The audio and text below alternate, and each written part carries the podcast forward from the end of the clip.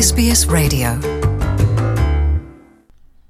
É a Luciana e ouvintes da SBS, são mais de 7 mil os participantes na Conferência dos Oceanos. Conferência que decorre em Lisboa, promovida pelas Nações Unidas.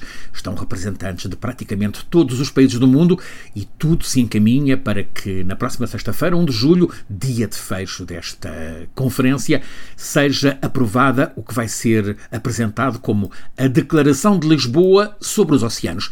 Espera-se, dizem os dirigentes, uma declaração ambiciosa que irá ao encontro do Objetivo do Desenvolvimento Sustentável da ONU, número 14. Diz que é preciso conservar os oceanos e proteger a vida marinha, também garantir o 6 disponibilidade de água potável e saneamento para todos até 2030. Garantir que uh, até 2030 fica garantida a disponibilidade de água para todos. A meta de ter 30% dos mares com estatuto de áreas protegidas está a ser subscrita desde já por várias das delegações internacionais nesta conferência e é uma das expectativas para o texto final, a tal Declaração de Lisboa. Para além das sessões plenárias, há nesta conferência múltiplas sessões paralelas. Discute-se como tratar problemas como o lixo marinho, é um dos temas principais, a pesca excessiva, a acidificação dos oceanos e muito tudo o que tem a ver com alterações climáticas. A guerra na Ucrânia está a fazer recuar, espera-se que apenas temporariamente, muito da ambição relacionada com redução de emissões causadoras de efeito de estufa, isto porque, com o corte da energia que era fornecida pela Rússia, países que estavam a abandonar o carvão, caso da Alemanha, também da França, estão apressadamente a reativar as centrais a carvão. É saudado que a qualidade de transporte público esteja genericamente a melhorar por toda a Europa, pelo mundo, com veículos não contaminantes, designadamente com autocarros elétricos. O avião tem sido um problema porque o queroseno é muito contaminante e o tráfego aéreo está a evoluir para o maior movimento de sempre. Não para de aumentar o movimento aéreo.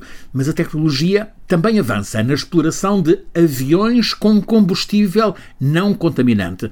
Isso mesmo é-nos explicado por um perito, o brasileiro Evaldo Costa, doutorado em alterações climáticas e políticas de desenvolvimento sustentável.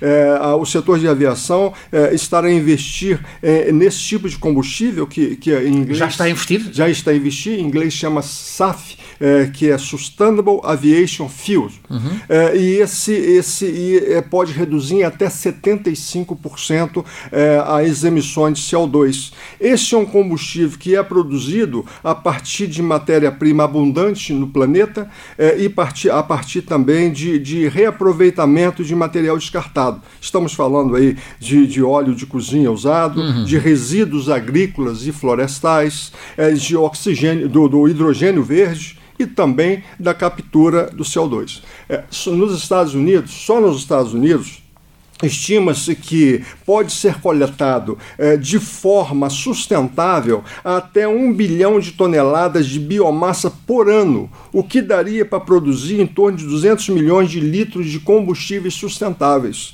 É, e os testes comprovam que o uso desse combustível é um uso seguro.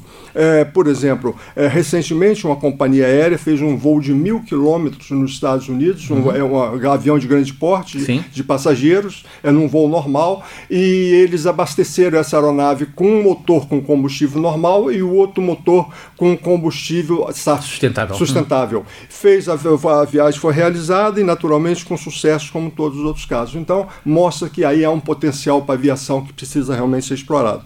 Também há a questão do hidrogênio verde.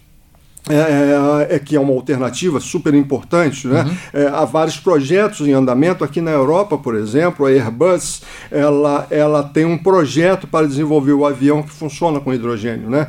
O desafio é grande, é, mas a evolução tecnológica vem, esperamos, e vai, irá ajudar. Né? Há também a possibilidade de captura do CO2. Tem muitos projetos hoje já capturando CO2 e com isso faz com que o transporte... A captura do, do CO2 emitido por esse, pelo avião, por cada avião? Ou para produzir, por exemplo, o combustível por avião, para uhum. aquele avião. Isso faz com que, ou para produzir o próprio avião, uhum. é, se, se, em algum momento se você consegue fazer essa captura, há exemplos de que acontece hoje, por exemplo, na indústria dos veículos elétricos elétricos. Né?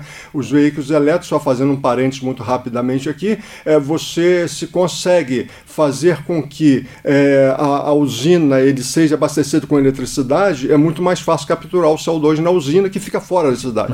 Uhum. Mesma coisa com a aviação, quer dizer, o combustível da aviação pode ser capturar o CO2 para isso. Want to hear more stories like this? Listen on Apple Podcasts, Google Podcasts, Spotify, or wherever you get your podcasts from.